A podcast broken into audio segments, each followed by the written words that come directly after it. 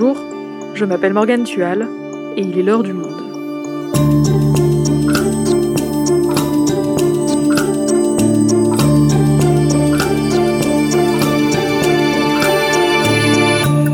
Aujourd'hui, on vous raconte l'histoire de Nikita Uvarov, un adolescent russe emprisonné après avoir critiqué le pouvoir en place.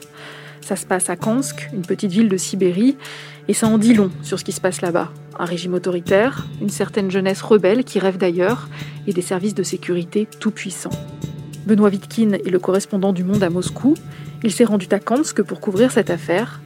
Il nous raconte. Nikita, 15 ans, emprisonné pour avoir critiqué le pouvoir russe. Un épisode produit par Esther Michon. Réalisation Amandine Robillard.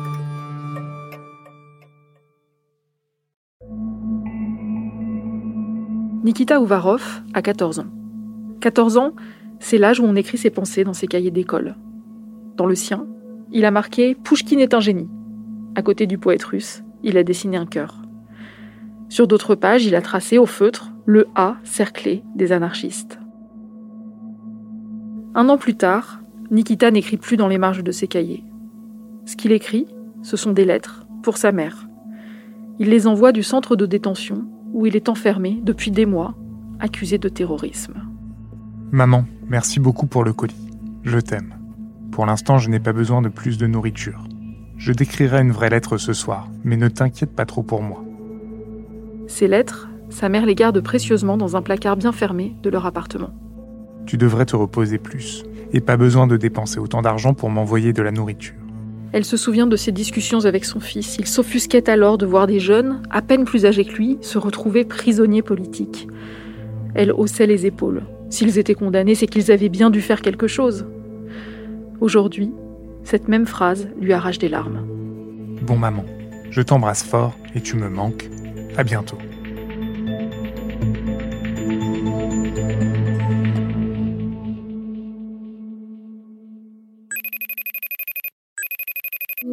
Bonjour Benoît, tu m'entends? Je t'entends bien Morgane, salut. Benoît, pour commencer, comment est-ce que tu as entendu parler de l'histoire de Nikita Uvarov J'en ai entendu parler en suivant les, les, médias et les sites euh, indépendants qui les premiers ont raconté cette histoire. Alors de façon assez brève, hein, c'était résumé à ses caractéristiques les plus choquantes, à savoir trois ados arrêtés parce que, euh, ayant des projets de faire sauter un bâtiment du FSB, les services de sécurité, dans Minecraft, le jeu vidéo. Euh, je dis bien trois ados parce que euh, on a évoqué le cas de Nikita là dans l'introduction, mais sont aussi concernés deux de ses copains qui ont le même âge, 14 ans, qui ont été arrêtés en même temps que lui et sont poursuivis comme lui. On avait cette version un peu courte des médias indépendants russes. On a éventuellement la version des médias locaux, les télévisions locales très contrôlées. Alors elles, ce qu'elles expliquaient, c'était euh, la police a, a arrêté un dangereux noyau de terroristes qui s'apprêtait à commettre des attentats.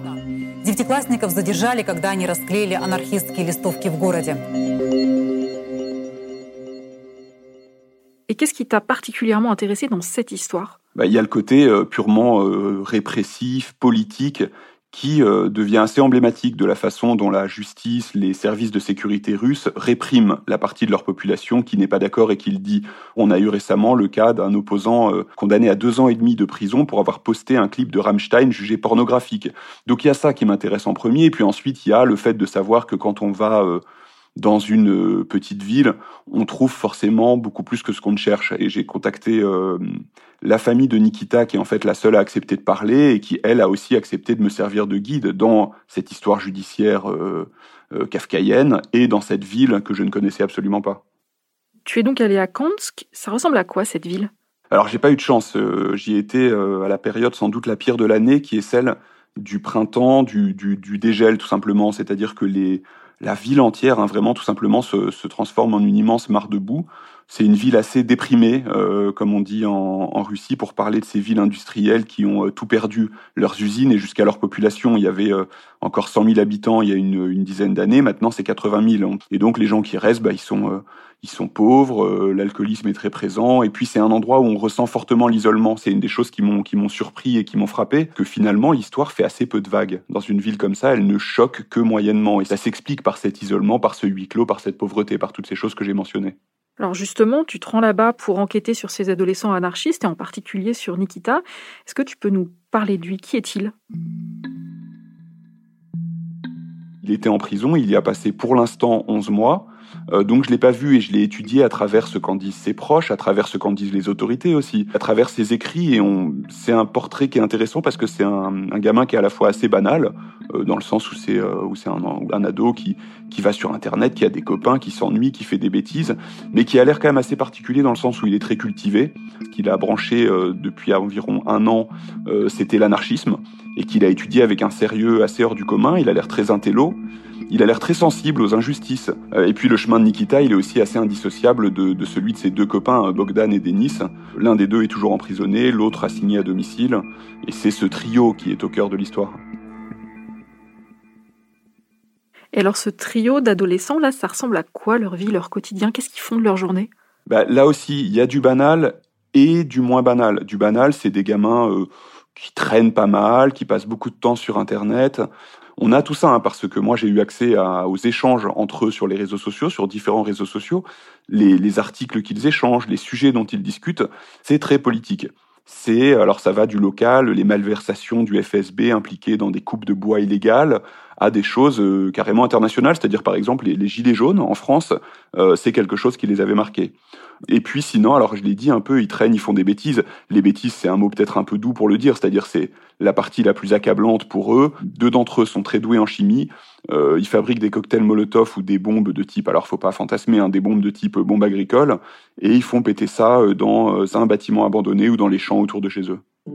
Et puis cette espèce de, de routine qu'ils ont instaurée, elle prend fin en juin 2020.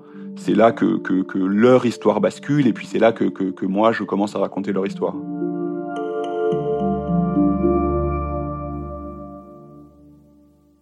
On est donc en juin 2020, ces trois adolescents sont interpellés. Pourquoi? Qu'est-ce qu'on leur reproche précisément? Le moment où leur arrestation intervient, la veille, ils ont collé des affiches, des affiches politiques. Ça dit euh, liberté pour les prisonniers politiques. Euh, directement sur le siège du FSB, une affiche collée qui dit vous engraissez pendant que nous mendions. Alors directement sur le FSB, on comprend le sacrilège, mais au-delà de ça, coller des affiches euh, politiques clairement d'opposition en Russie, c'est devenu quelque chose d'interdit. Et en fait, c'est encore pire que ça. C'est-à-dire dans un endroit comme Kansk, isolé, assez apathique, on ne fait pas de politique. Même quand on est jeune, c'est quelque chose qui n'est pas dans l'ADN, euh, tant pis si c'est excessif de le dire comme ça, mais qui, qui paraît totalement extraterrestre. Donc ces deux choses mises bout à bout, c'est ça qui fait que dès le lendemain, ils sont arrêtés. Ils sont placés en garde à vue. Alors là, il y a des choses assez irrégulières qui se passent. Une garde à vue qui est euh, interminable, en partie sans avocat. Et pendant cette garde à vue, Bogdan et Denis, les deux copains de Nikita, avouent tout. Ils signent tout ce qu'on leur demande de signer, ils signent le fait qu'ils ont des projets terroristes, et petit à petit, ils font de Nikita le chef du groupe, celui qui les a emmenés quasiment contre leur gré sur la voie du terrorisme, puisque c'est bien de ça qu'il va s'agir. Et qu'est-ce qui se passe à ce moment-là pour eux? Il y en a un qui est placé sous assignation à résidence, il y en a deux qui vont en détention provisoire. Et ça, c'est motivé euh, pas uniquement par la gravité des faits, puisque formellement l'enquête ne fait que commencer, mais aussi par des tas de rapports qui sont commandés pour évaluer euh, la dangerosité des adolescents, qui ils sont, etc. Et ces rapports, d'ailleurs, ils sont intéressants parce que ils, disent beaucoup du groupe, de ce, euh, de ce qui les obsède, de ce qui les motive, mais ils disent aussi beaucoup de ceux qui les écrivent. Et derrière, des autorités russes. On a par exemple un rapport qui est commandé à des experts, à des linguistes, pour conclure qu'ils sont dangereux, qu'ils sont hostiles au pouvoir. On a aussi bien leur admiration euh, partagée pour Kurt Cobain que ces différents articles qu'ils échangeaient, que je vous ai mentionnés sur euh, le FSB, les Gilets jaunes. On a un rapport de l'école qui explique aussi que c'est un adolescent euh, tout à fait hors des clous, un adolescent finalement. L'enfant montre une motivation insuffisante dans ses études. Durant la période d'école en distanciel, il n'a pas effectué tous les devoirs demandés et a pour cela obtenu au quatrième trimestre des notes insuffisantes en algèbre, en géographie et en géométrie. Il entretient des relations difficiles avec certains enseignants. Il se permet des remarques grossières et irrespectueuses à leur égard. Sa mère n'arrive pas à faire face et à demander l'aide de l'école. Nikita perçoit l'école comme un environnement hostile. Et à cause de cela, il fait montre d'agressivité et entre souvent en conflit avec ses camarades.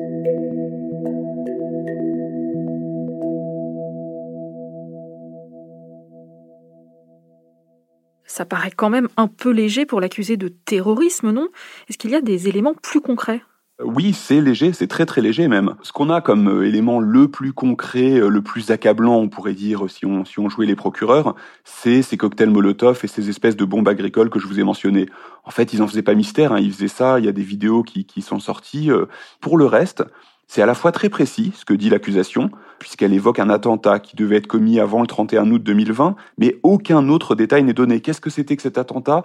Et franchement, on a de quoi douter puisque les autres éléments que moi j'ai vus dans le dossier issus de leur correspondance, ou bien même que, la police met en avant, c'est des choses très très vagues. Ils disent entre eux, on va jeter une grenade dans le sauna de Vladimir Poutine. On se doute un peu du sérieux du projet. Et puis cet élément qui a le plus, euh, qui, qui, est apparu comme le plus, euh, le plus risible en quelque sorte, qui est cette unique discussion où ils disent on va faire sauter le bâtiment du FSB, là pour le coup de leur ville de Kans, donc ça paraîtrait plus sérieux, sauf qu'ils en parlent en disant dans le jeu vidéo Minecraft.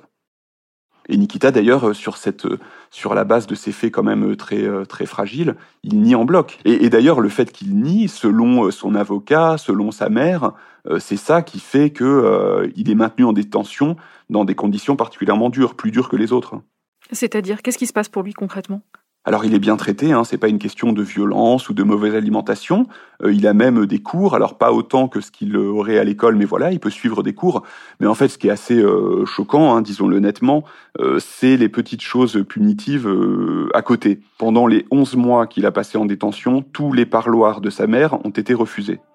Le premier coup de téléphone entre les deux, donc entre la mère et le fils, qui est autorisé par les enquêteurs, qui ont un pouvoir absolument discrétionnaire là-dessus, c'est au bout de 7 mois c'est de façon évidente du punitif.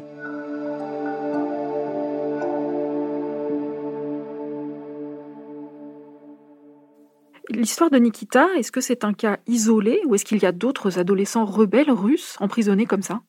Il y en a d'autres, il y en a même beaucoup. Alors des histoires aussi absurdes, je sais pas, je saurais pas dire, mais des jeunes, des adolescents ou des jeunes visés par la police puis la justice pour leur opposition politique, puisque c'est vraiment ça hein, qui est le, marqueur, c'est ça que les autorités euh, refusent d'accepter, c'est vraiment l'opposition sur des thèmes politiques. Il y en a d'autres, il y en a beaucoup d'autres. Une histoire qui me vient en tête, j'y pense parce que la mère de ce jeune s'est mise en relation avec la mère de Nikita pour l'aider, pour lui donner des conseils. C'est un jeune de 18 ans, un poil plus âgé, à Rostov-sur-le-Don, à des milliers de kilomètres de là, qui a voulu organiser dans sa ville une manifestation pour protester contre la gestion par les autorités locales d'incendies en disant c'est en partie de votre faute, vous n'avez pas relogé les gens, ce jeune-là a été condamné à six ans de prison. Pour, alors formellement, c'est des désordres de masse, mais les désordres de masse, on a du mal à les voir puisque la manifestation, ils étaient, ils étaient que deux. Et puis, alors même si on prend euh, simplement cette région de Krasnoyarsk, qui est la région administrative dans laquelle est située cette ville de Kansk, il y a euh, ce qui ressemble quasiment à une épidémie de terrorisme scolaire. Alors, j'ai pas les détails sur chacun des cas, mais il y a une, au moins une dizaine de jeunes de 14 ans poursuivis pour des projets terroristes. Est-ce que ça veut dire que les adolescents russes de ces petites villes comme Kansk sont tous un peu rebelles comme Nikita? Ah non, déjà, euh, il faut pas avoir l'image de d'endroits apocalyptiques où les adolescents sont livrés à eux-mêmes. Il y a un contrôle social qui est assez fort, que ce soit de la part de l'école, de la part des parents. Ce qui n'empêche pas qu'il y en a beaucoup euh, à la dérive. C'est quand même un environnement qui est dur, qui est pas simple. Il y en a d'ailleurs beaucoup qui ne rêvent que de partir, que ce soit euh, émigrer, même si c'est une perspective très lointaine hein, pour eux, ou partir à l'armée par exemple. Et puis effectivement, il y en a dans le lot que, que qui sont attrapés par un virus qui serait celui de la politique et qui deviennent des rebelles. Et cette rébellion, cette révolte, à quoi elle est due? Ben, là encore, il faut être prudent. C'est pas euh, quelque chose de, répandu euh, chez tous les jeunes. Il y en a même une partie qui adhère absolument au discours euh, patriotique, une partie qui soutient Poutine. Tous sont nés sous Poutine et une partie le voit comme le meilleur président possible. Et puis de l'autre, il y en a quand même beaucoup chez qui cette rhétorique du pouvoir commence à coincer. C'est une génération, sa principale différence avec la précédente, sans doute, c'est qu'elle elle, elle s'informe via Internet et pas via la télévision qui est 100% contrôlée. Je voyais récemment passer un sondage qui montrait que la majorité des jeunes entre 18 et 24 ans, eux, ne voient pas les États-Unis comme un ennemi mortel. Donc ce décalage, il se crée petit à petit sur cette base-là. Ensuite, qu'il y en ait d'autres qui deviennent plus radicaux, plus opposants, qui deviennent soutien de Navalny, par exemple, euh, c'est encore un autre niveau. Mais le, ce décalage, il est présent pour le coup chez quasiment toute cette génération-là. Tu viens d'évoquer Alexei Navalny, c'est le grand opposant à Poutine, c'est lui hein, qui a survécu à un empoisonnement, il est désormais emprisonné près de Moscou. Et pour ces jeunes, est-ce que Navalny, c'est une figure importante? Pour ces jeunes, oui. pendant longtemps, Navalny, c'était pas uniquement, mais principalement cantonné aux grandes villes.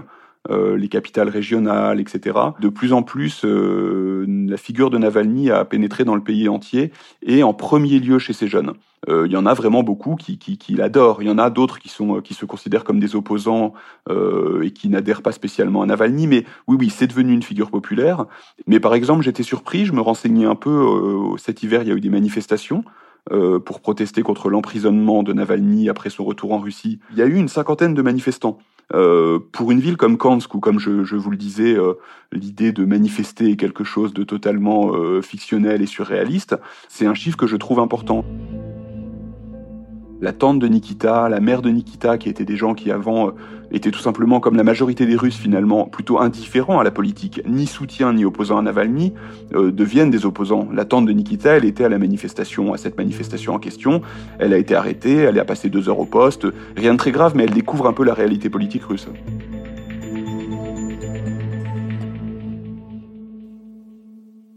Donc en fait, on voit que toute forme de contestation est réprimée, même dans une petite ville comme Kansk. Est-ce que c'est quelque chose qui empire en Russie? C'est pas tous les jeunes qui sont ciblés, mais on a cette histoire qui est assez emblématique, et oui, qui dit bien quelque chose d'un climat à l'échelle de toute la Russie. Si on dézoome d'ailleurs, bah, en continuant à parler de Navalny, euh, son cas il est quand même assez évident. Pendant des années, les autorités ont estimé que la meilleure euh, stratégie face à la gêne, à, l'épine dans le pied Navalny, c'était de le rendre le plus invisible possible, de faire en sorte qu'il n'apparaisse nulle part à la télévision, de l'empêcher de participer à des élections. Et ben aujourd'hui, ce qu'on voit, c'est que euh, cette stratégie, a changé, que les décideurs, qui sont désormais les gens des services de sécurité, considèrent que la meilleure façon de se débarrasser de cette gêne, de cette épine dans le pied, c'est de tuer Navalny, puis c'est de l'emprisonner. Et donc, bah, pour revenir à Kansk, oui, on a un peu la même logique, c'est-à-dire qu'on a des jeunes qui se retrouvent en prison euh, avec des dossiers totalement vides et, et personne ne proteste. Est-ce que les services de sécurité russes ciblent spécifiquement cette jeunesse rebelle? S'agissant des soutiens de Navalny, euh, oui à 100%. En ce moment, ils sont euh, persécutés vraiment nuit et jour. Euh, ils enchaînent les séjours en prison, leurs organisations sont interdites. En revanche, pour ce qui est des cas un plus baroques, un peu plus exotiques, on va dire comme celui de Nikita ou d'autres, là il y a moins d'éléments pour le dire. En revanche, il y a une chose qu'on voit de façon assez nette, c'est que très souvent, par exemple dans les cas de terrorisme scolaire dans la région de Krasnoyarsk, les services de sécurité attendent que les ados aient 14 ans pour intervenir. Pourquoi? Bah, Probablement parce que euh, ça donne une, une, dimension différente pour les enquêteurs à ces affaires, parce que 14 ans, c'est l'âge de la majorité pénale. Donc en quelque sorte, ils attendent le moment opportun pour les coincer.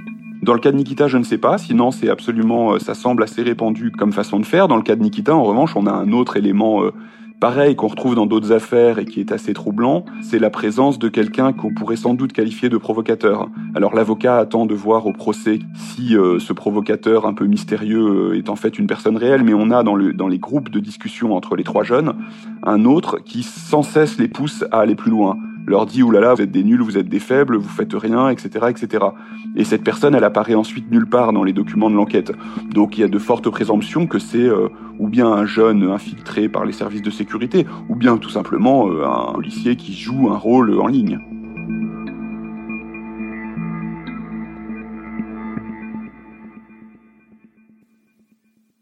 Benoît, tu viens d'évoquer le procès à venir de Nikita. Il a été placé en détention en juin 2020. Où est-ce qu'il en est là en ce moment?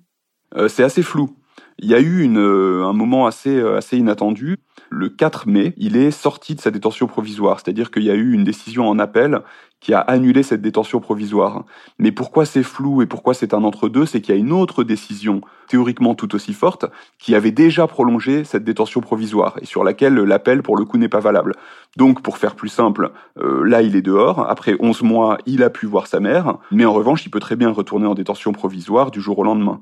Et dans sans doute quelques semaines ou quelques mois, commencera le vrai procès, de façon certaine à huis clos, et bizarrement, sans doute dans une ville, la ville de Khabarovsk, qui est à 4000 km de Kansk. Pourquoi Personne n'en a aucune idée.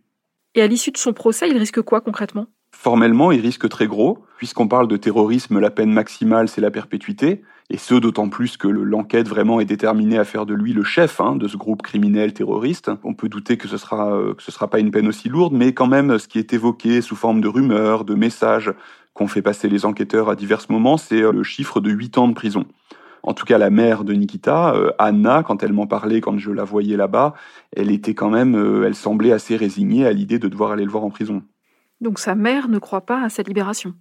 Non, il y a un chiffre qui est assez simple d'ailleurs, qui peut résumer ça, qui peut résumer la justice russe finalement. 99,8% des procès donnent lieu à une condamnation. L'acquittement, c'est plus qu'exceptionnel, euh, en plus parce que ça peut ressembler au fait de dédire les enquêteurs des services de sécurité. Bon, après, euh, si on veut euh, garder une note d'espoir, il y a quand même cette décision qui l'a fait sortir de détention provisoire, qui montre qu'il y a peut-être un, changement d'ambiance, de direction, enfin j'en sais rien, quoi que ce soit, mais qui pourrait euh, peut-être être le signe finalement d'un verdict plus clément que ça. Merci Benoît. Merci Morgane.